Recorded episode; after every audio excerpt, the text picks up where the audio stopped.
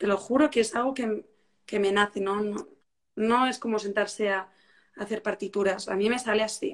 La letra sí que me siento y hago rimas y, me pongo a leer poemas y tal, pero las melodías es totalmente, o sea, me sale y es como si ya las tuviera, ¿sabes? En la cabeza y, y las voy sacando.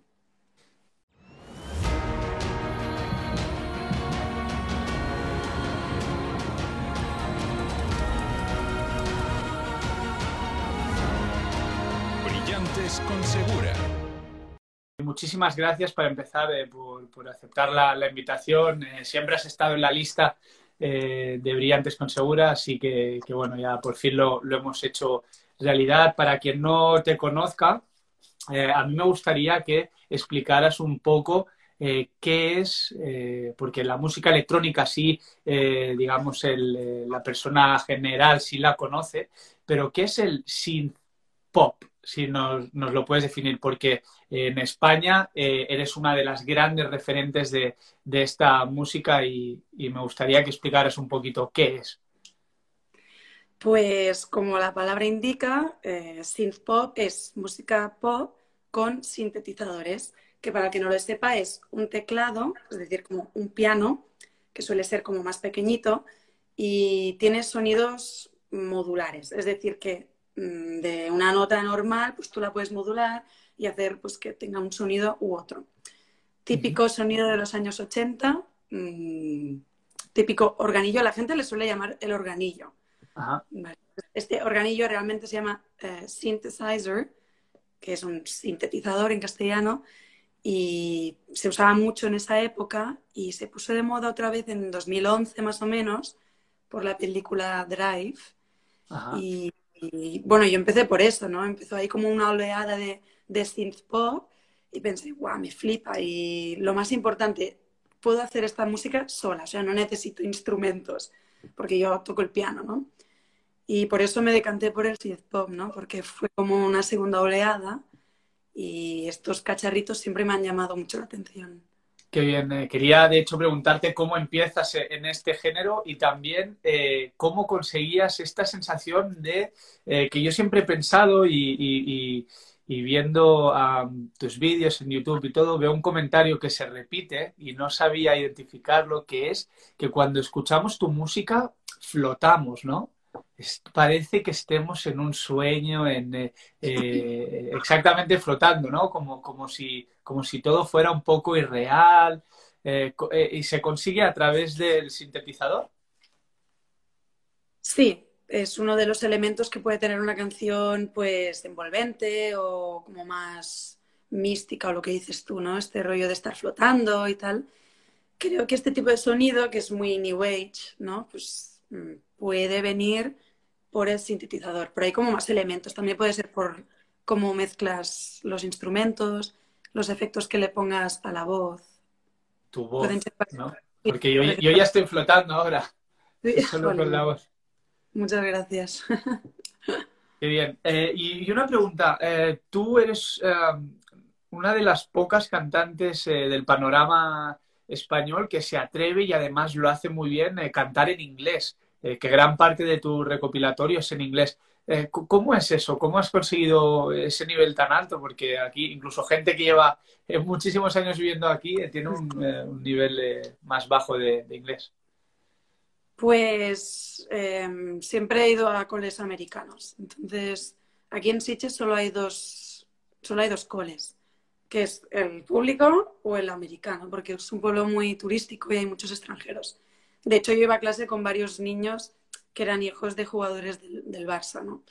Entonces, bueno, pues siempre he crecido, tengo muchos amigos extranjeros, también estudié filología inglesa en la universidad.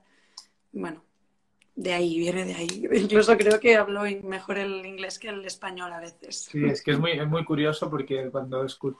Yo cuando te escuché por primera vez dije, pero esta chica no, será de aquí, ¿no? debe tener sus padres o debe haber crecido ahí de alguna manera. Bueno, pues ahora lo, lo entendemos yo y, todos los eh, oyentes y espectadores. Eh, vamos a seguir con, con ahora la, la, pandemia, ¿no? Para un cantante. ¿cómo es el, pasar de, ofrecer eh, conciertos, poder tener contacto con, los fans, estar en festivales importantes como los que tú has estado, a de repente, ¡pum!, shutdown y, y tener que buscarse la vida? ¿cómo, ¿cómo, lo has planteado? ¿Qué, ¿Qué has estado haciendo estos meses? Pues para mí ha sido un poquito mm, diferente, porque a mí me operaron de las cuerdas vocales en febrero y me dijeron seis meses sin cantar. Wow. Entonces realmente mm, yo no he sufrido mucho esto. Sí que es verdad que iba a hacer un poco de trampas en verano, tenía tres festivales y bueno, mi logopeda me dijo, bueno, intenta no cantar muy fuerte y tal. Es decir, que en verdad realmente solo he dejado de hacer tres conciertos que seguramente se van a hacer, bueno, el verano que viene lo dudo, pero igual ya en 2022. Así que bueno, en mi caso me ha ido bien porque he hecho bien la recuperación y, y nada, y mañana, mañana después de un año me subo a un escenario, estoy muy nerviosa. Sí, sí, quería, quería sacar esto de hecho ahora, ¿no? Hablando de, conciertos, mañana eh, Brigitte regresa a, la pista, al, escenario. Eh, ¿cómo, ¿Cómo te sientes? Eh, ¿Tienes, ¿Tienes ganas? He leído que, por ejemplo, no se podrá llevar, no sé, comida, ni bebida, ni nada. Es un poco extraño. ¿Cómo, te sientes? Pues, bueno, no sé, tengo tantas ganas de cantar que lo último que me preocupa es las aceitunas, ¿no? Es que han hecho mucha broma con lo de las aceitunas. ya lo he visto. Por un, por un tuit. Em, no sé, creo que ya llevamos tiempo adaptados, ¿no? Un poco a esta esta nueva normalidad, odio esa palabra realmente. Em, no sé, hace un año que no me subo a un escenario y tengo muchísimas ganas. Sé que la gente también, claro, hace ahora ya, bueno, pues como una semana, es que es muy poco realmente, pero hace una semana que no tenemos bares ni restaurantes en Cataluña y la gente está un poco histérica, ¿vale? Me incluyo. Entonces creo que mañana pues poder hacer algo al aire libre, aunque sea sentados con, con mesas privadas y tal, pues bueno, la gente habrá bebido un poco antes y dentro les darán un agua y nada. Todos tenemos tantas ganas de, no sé, de, ver a otras personas, de hacer algo como diferente y, ver música en directo que creo que al final tampoco va a ser tan grave el hecho de no poder consumir durante esas tres horas, porque vamos a tocar varios grupos. Mm. Entonces, bueno, tampoco... Mm, Albert, es que ha entrado un amigo, que lo que peña. Bueno, es uno de los que va a venir mañana al concierto, pero se va a portar bien, porque tenemos que demostrar que la cultura es segura, ¿vale, Albert? es que Muy bien, bien dicho. Persona me da miedo. Real. Qué bueno. Eh, de hecho, me hizo muchísima gracia que dijiste, oye, vais a tener que venir comidos y bebidos. Exacto. Exacto. Bueno, pues a ver si Albert y todos los eh, asistentes se, comportan. Seguro que sí. Eh, hay una, hay una cuestión que al, relacionado con la lengua, ¿no? Con tu dominio del inglés, que, quería preguntarte, ¿tú te ves eh, en un futuro eh, cuando todo, eh, bueno, o haya una nueva normalidad, podemos, podamos disfrutar de los conciertos musicales, de venir a Estados Unidos? Sí, me encantaría. O sea, espero poder venir. De hecho, toda la parte mm, West Coast se estira mucho esta música. Sí, por eso te digo que... Perdón, es que no... Tengo, bueno, me queda un... Tengo un 20% de batería, no nos... Bueno, llegamos. Yo creo que sí. Em, pues como decía, en la parte West Coast, donde estás tú, se estila mucho, bueno, toda la música alternativa en general. Tú ya lo sabes, sobre todo, bueno, en Downtown y tal, en plan todos los garitos estos, Buah, es que yo cuando estuve ahí, estuve un tiempo em, viviendo y me encantó. O sea, había un local que se llamaba em, Chacha Club. ¿Lo conoces? Pues eh, no, porque he tenido la mala suerte, he tenido la mala suerte que al mudarme a Los Ángeles eh, empezó la pandemia y se cerró todo. Entonces no he podido disfrutar tanto, he disfrutado mucho de, las playas y todo abierto, los parques naturales, pero no de, los bares, no, no, no he podido. Pero Chacha Club Sí, es que de Chacha Club, es que tengo aquí una Polaroid de Chacha Club, sí. Es lo más, o sea, en plan, hacen muchísimos conciertos alternativos, etcétera, hay mucha, mucha escena ahí. Y de hecho, mm, estuve de gira con el grupo de un amigo mío y buah, es que la gente lo vive muchísimo. es un público muy agradecido. Bueno, pues esperamos verte pronto aquí y también te recomiendo, me, me gustaría verte en el eh, South by Southwest en, en Austin, un festival eh, de música increíble que creo que encajarías muchísimo. Así que anótatelo. Eh, tengo una historia, tengo una historia con este ¿Ah, festival. ¿Ah, sí? Sí, me dieron plaza. o sea, tú tienes que hacer una aplicación, ¿vale? Una aplicación se llama, no, una bueno, sí, bueno, en application en inglés, una solicitud. Vale, ¿ves? Como mi español no es nada bueno. A mí también me, pasa. No te preocupes. Eh, a ver, esta gente, Jean-Paul y Albert, relajaros. Em, yo hice una solicitud, me cogieron que hacer, o sea, solo hacer la solicitud vale 80 dólares. Y puede ser que te cojan. Pero claro, me, aceptaron y luego pensé, mm, vale, ¿cómo voy hasta ahí? Porque en el grupo somos tres. Entonces, pues claro, te tienes que costear tú todo. Y tengo ahí como la espinilla clavada, porque en ese momento, pues hacía muy poquito que tocábamos, no teníamos como, o sea, todos los grupos en general tienen como un pequeño mm, fondo común para hacer estas cosas, como invertir. O sea, no ganas dinero, pero te da mucha visibilidad, que es lo que dices tú, en un entorno puramente gustes. Claro, bueno, yo desde mi perspectiva de vivir en Estados Unidos hace cuatro años, todo lo que sea inversión en ti, si tú crees en ti, en tus ideas, en tu proyecto, es una buena inversión. No, te preocupes que va, va a regresar. Eh, hace unos meses eh, yo tuve una sorpresa, ¿no? Estaba eh, mirando la tele, aquí, bueno, con los meses de la pandemia y todo, enciendo, iba a decir prendo, Netflix y, veo que, hay unas canciones que, me suenan en Élite, en, la, serie, ¿no? Y luego eh, veo que eh, tú empiezas a, publicar, ¿no? Que hay, bueno, canciones como Cities, Crash on You, que aparecen como soundtrack en, la serie. ¿Qué, ¿Cómo llegó esa, esa oportunidad, el interés? Y, luego, ¿qué, ¿qué, ha significado? ¿Hay, ¿Hay un antes y un después, un poco?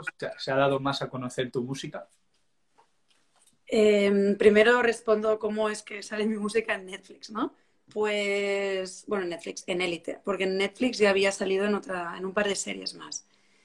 La primera vez, esto es muy fuerte, pero yo estaba en Punta Cana, estaba en vacaciones con mis hermanos y me levanto por la mañana y veo como pero muchísimos tweets, muchísimos tweets, en plan, guau, guau, Brigitte Laverne no sé qué de Luis Miguel, Luis Miguel, Luis Miguel. Y yo, pero ¿quién es esta persona? O sea, ¿por qué todo el mundo me está hablando de Luis Miguel? ¿Quién es Luis Miguel? Entonces me enteré, jolín, es que mi discográfica, que no pasa nada, ¿vale? Pero no, no sé, o sea, no me lo dijeron, ¿vale? La primera discográfica en la que estuve, con Foen.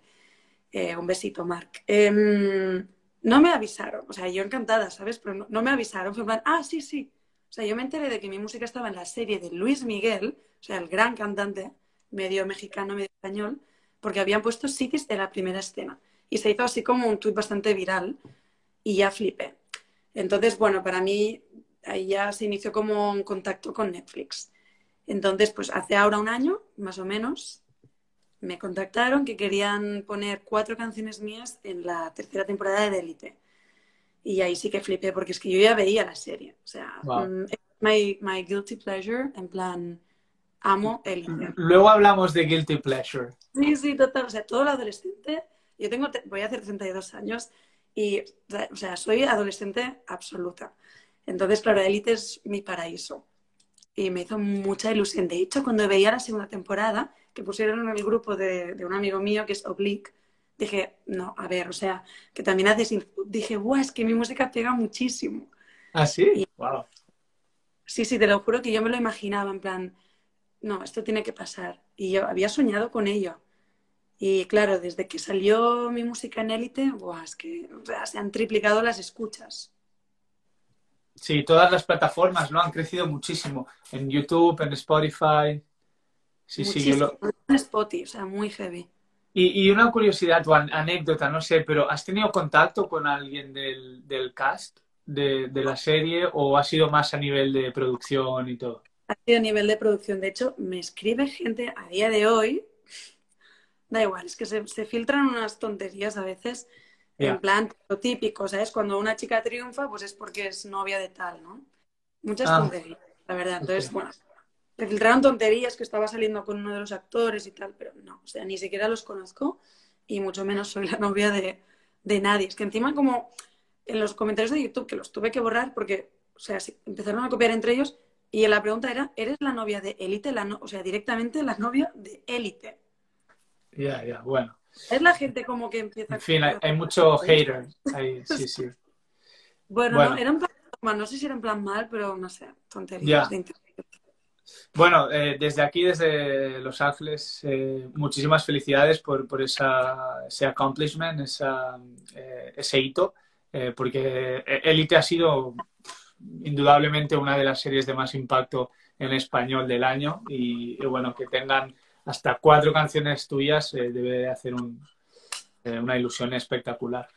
Sí. Acá- acabas de mencionar Guilty Pleasure y era una de las cosas que, que quería tratar contigo. Hay una canción súper interesante tuya, porque además, una, que es una cosa que quería destacar de, tus, de tu música es que no solo eh, hace esta sensación de estar flotando, sino que son letras muy interesantes que te hacen reflexionar y una de ellas es eh, Culpable y Feliz.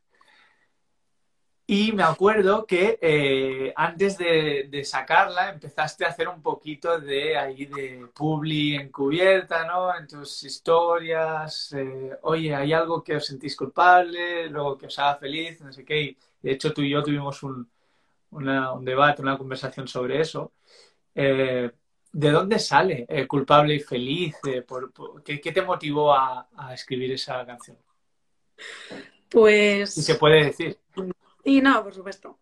A ver, yo siempre tengo una broma, ¿vale? Que digo desde pequeña, que es cuando me preguntan, ¿pero por qué haces? O sea, ¿por qué esto? ¿Por qué haces? Siempre digo, pues porque puedo. O sea, punto, ¿sabes? No, porque puedo, que... pero no en plan soberbio, yeah, sino, si puedo hacerlo, ¿por qué no lo voy a hacer? Y yo siempre, o sea, ideas de bombero desde pequeña y como siempre tengo ideas un poco locas o que no son muy normales, pues me han preguntado muchas veces en la vida, ¿no? Pero, pues, y, más siendo de un pueblo, en plan que aquí la gente es pues como mucho más tranquila y, y tienen vidas mmm, con una connotación neutral, ni positiva ni negativa, de vidas más estándar, ¿vale? Con todo lo bueno y lo malo que eso conlleva. Porque Ajá. a mí también me gustaría tener más estabilidad y no la tengo, así que ahí lo dejo.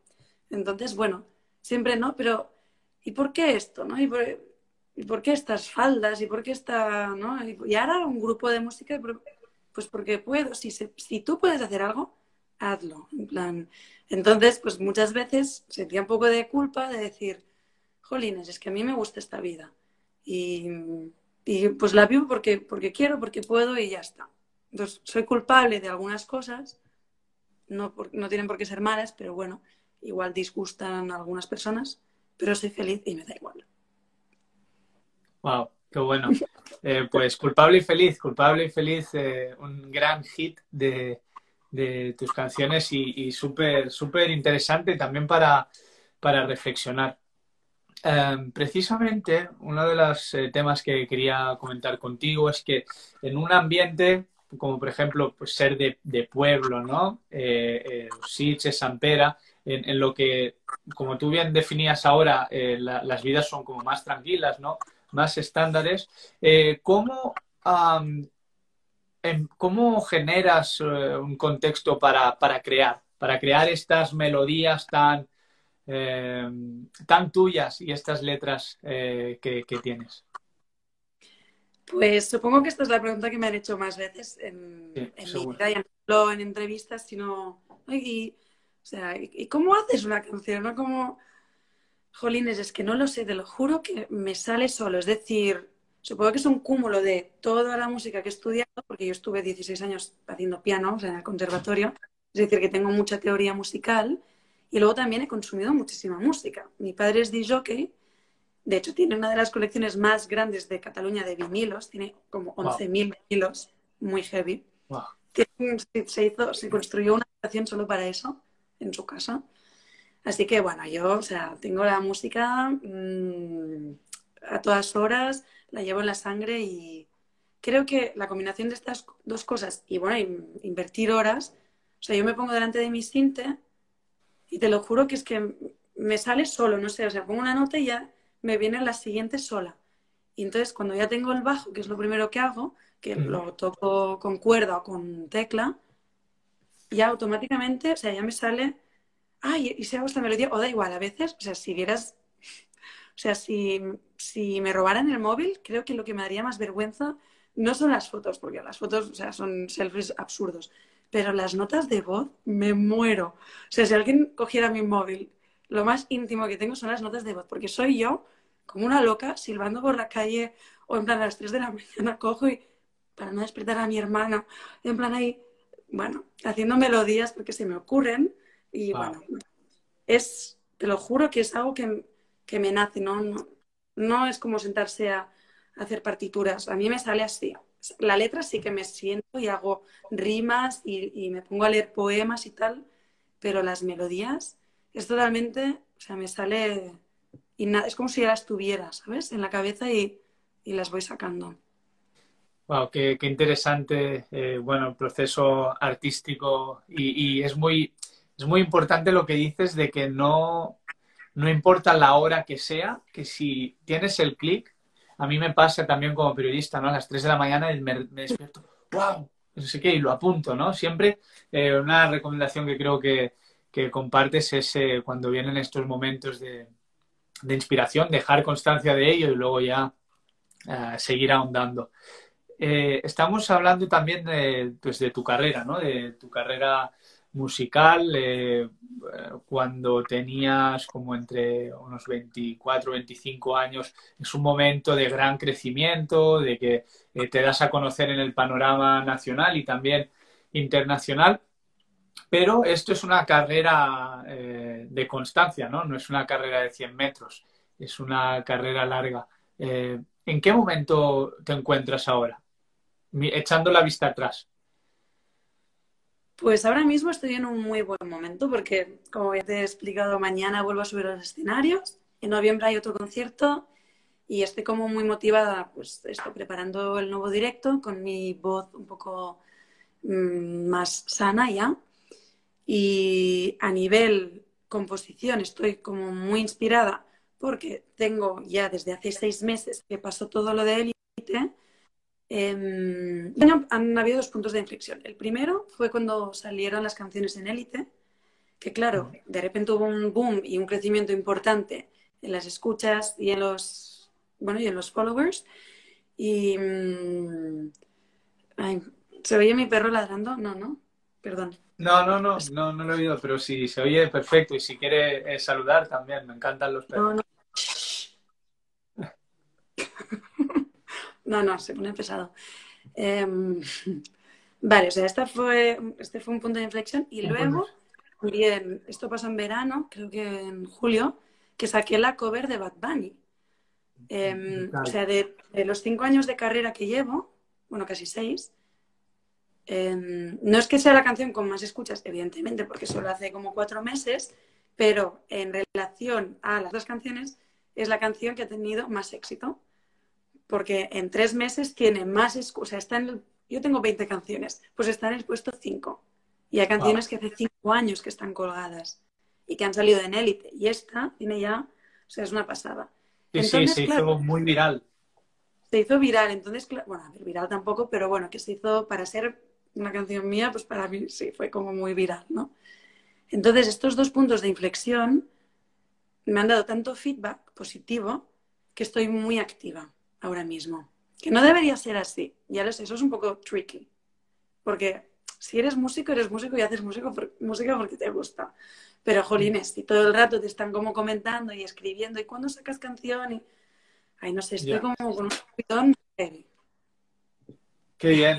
Y, y, y, pues ahora estamos con un subidón, eh, pero también siempre, eh, y estamos a punto de terminar, eh, quedan bueno, los programas de media hora, pero antes con Segura también nos gusta hablar o tocar siempre un poquito un momento um, que haya sido complicado a lo largo de tu carrera. En tu caso tal vez ha sido la operación, no lo sé, pero ¿qué sacas, qué parte positiva sacas de este eh, momento complicado que si quieres compartir con nosotros? Sí, por supuesto. Hay dos momentos, o sea, hay dos cosas para mí han sido bastante complicadas y los siguen siendo, sobre todo lo de la voz. Yo nací con un problema en las cuerdas vocales, o sea, lo mío es congénito. Por mucho que me opere, pues mi voz siempre va a ser, pues no se llama fónica, que si mi logopeda me está viendo, se llama disfónica. Afonía es cuando no hay sonido y disfonía es cuando, bueno, pues esta voz, que muchos cantantes lo tienen, ¿eh? pues por mal uso. la hace, la hace muy bonita. A mí me ha costado un poco aceptarla, pero ahora ya he hecho un proceso mental mm, muy heavy, entonces pues yo, I embrace my voice. Eh, claro, para mí es una enfermedad crónica y mm, se me ocurre ser cantante y profesora. O sea, mm, es mi herramienta 100%, ¿no? Pero bueno, nací con este problema en las cuerdas vocales y yo ya de pequeña, bueno, todo el mundo ya notaba que yo me quedaba fónica muy rápida, muy rápido y tal. Entonces, bueno, en 2019 me operaron de una y a los dos años, o sea, ahora este año me han operado de la otra. Em, he llorado muchísimo por este tema, lo he pasado muy mal, he tenido que hacer un trabajo personal muy importante, pero esto me ha llevado a dos cosas. Una, pues aprender a aceptar que las cosas no siempre son como uno quiere. Y eso lo he extrapolado a todo en mi vida, o sea, a, todos los ámbitos de mi vida. Em, este problema que era mi voz, ves, digo era, ya no es para mí un problema. Para mí ya es que mis cuerdas vocales son mías, las quiero y me hacen una voz que la gente reconoce y para mí eso ya es como algo especial. Em, entonces, lo bueno que saco de esto, pues son estas dos cosas, ¿no? Toda la fortaleza, toda la humildad, ¿no? Que te da tener una enfermedad así, que afecta tanto a mi profesión, y luego, pues evidentemente, intento verlo como algo positivo y te lo juro que la gente me lo dice, en plan, ¡buah, qué voz, qué voz más bonita! Y yo antes era como, no, no, no, no, no quiero hablar de mi voz. No me escuches, no me escuches. Te lo juro, yo no hacía ni audios, yo no hacía ni audios. Wow. Y tú lo sabes que yo ahora hago audios, totalmente y, los escucho y no, y no es en plan, oh". pienso, bueno, pues es mi voz. Oye, pues eh, felicidades primero por, por cambiar esta, esta, mentalidad y también, eh, no solo yo, vamos, yo creo que, que, todo el mundo detecta que tienes una voz especial, muy bonita y, de hecho te ha servido eh, en tu carrera profesional. Así que bueno, me alegro de que, de que hayas abierto los ojos respecto a eso y te felicito. Gracias. Y ahora eh, veo que ya estamos a punto de llegar. Te, vamos a pasar el test de Brillantes con Segura. No sé si estás preparada. Are you ready? I am, yeah. Okay. Always ready. Always ready.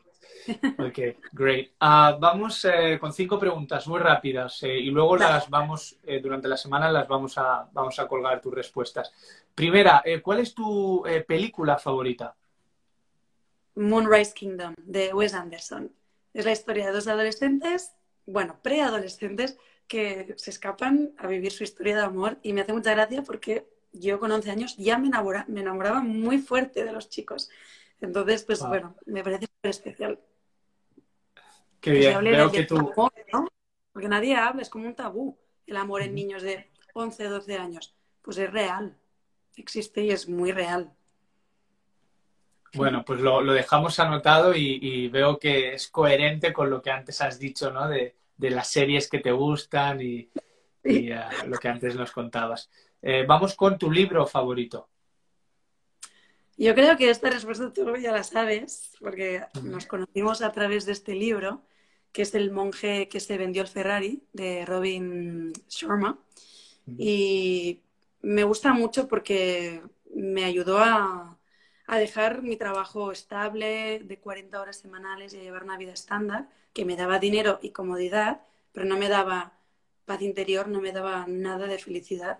Entonces ahí empecé como a tocar el piano y a dedicarme a mi música y bueno, todo un camino espiritual que ahora no me voy a poner en plan a definir eso, pero wow, o sea, un antes y un después. Felicidades y además eh, es verdad que, nos conocimos gracias a, ese libro, así que salieron eh, cosas eh, muy positivas de él. la tercera, cuando, no estás trabajando, creando música, haciendo conciertos, ¿cuál es tu hobby? ¿Qué, ¿Qué, es lo que haces para pasar, desconectar tal vez? Mm, bueno, iba a decir viajar, o sea, ojalá mi hobby fuera viajar, ¿no? Pero es que me gusta muchísimo, o sea, es lo que más... Y cuando vuelvo de un viaje, lo primero que hago es a escribir música. Lo que más me gusta en el mundo, pues, es componer. Y la segunda cosa que más me gusta en el mundo es viajar. Y algo que hago, algo que hago en mi día a día que no sea componer, pues me gusta mucho el yoga. Me encanta practicar yoga. Qué bien. Mm.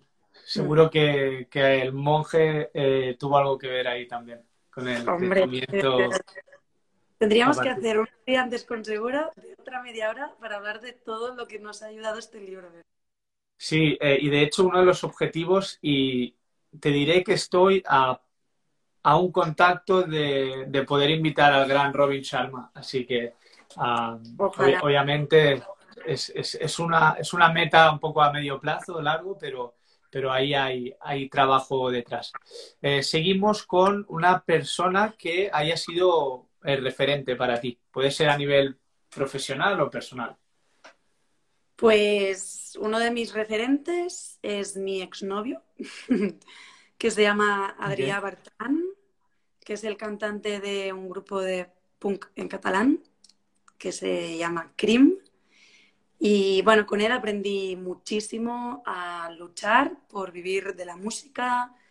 Eh, aprendí a nivel técnico, a nivel espiritual, a nivel todo. O sea, yo lo veía a él y era bueno, yo muy, muy, muy fan de, su música, de cómo vive el proceso de creación, las horas que le, que le invertía. Yo lo veía a él y me inspiraba y lo, admiraba muchísimo. Y bueno, de hecho lo, fui a ver en concierto, un concierto de Cream, y lo vi y dije, wow, me caso. Hoy en día somos, bueno, somos muy amigos, entonces me quedo con eso, ¿no? Pero él para mí es, a nivel musical es mi referente, 100%.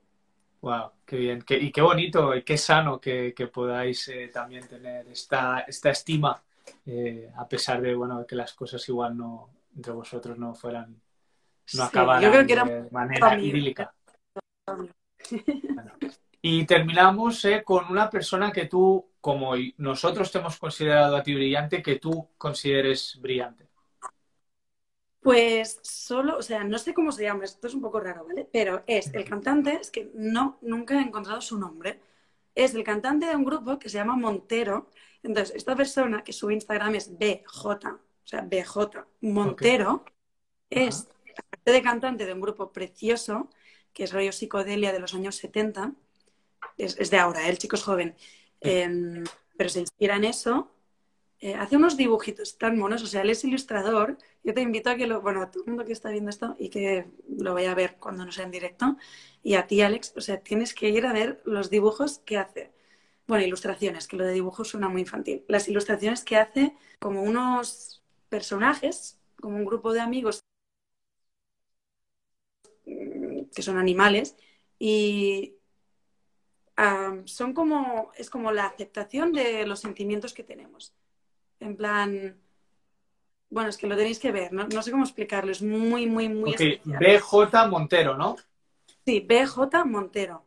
Y esos bueno, pues personajes y, en plan, today, today I don't want to get out of bed, ¿no? Y como el pajarito en la ventana que le dice, it's okay to cry or it's okay to be sad. Y es como, wow, claro que sí. Yo o sea, todos los, los, de esto que tengo guardados son de él. y a veces lo plan que está bien, que si un día estás mal, si tú aceptas eso, te sacas un peso de encima e incluso lo disfrutas. Puedes llegar a disfrutar de, llorar, ¿sabes? Bueno, pues es, una persona muy especial para mí. Pues eh, qué bonito acabar con, esta recomendación, esta persona brillante que, seguro vamos a, mirar y, también a apreciar. Eh, a partir de hoy. Y te agradezco muchísimo que, hayas venido. Ha sido una conversación súper interesante. Tienes razón que eh, podríamos hablar media hora o horas eh, sobre el contenido de nuestro libro favorito. Pero bueno, eso ah, lo dejamos para más adelante. para aquellos que, que hayan estado siguiendo, muchísimas gracias. luego esto estará colgado en Instagram, en YouTube, en Apple Podcast, Spotify y, y bueno, eh, muchísimas ganas de que disfrutéis de este decimoctavo episodio de Brillantes con Segura. bueno, pues muchas gracias a ti, me ha encantado. Bueno, pues estamos en, contacto eh, y mando un beso, un abrazo muy grande a, a Sitges.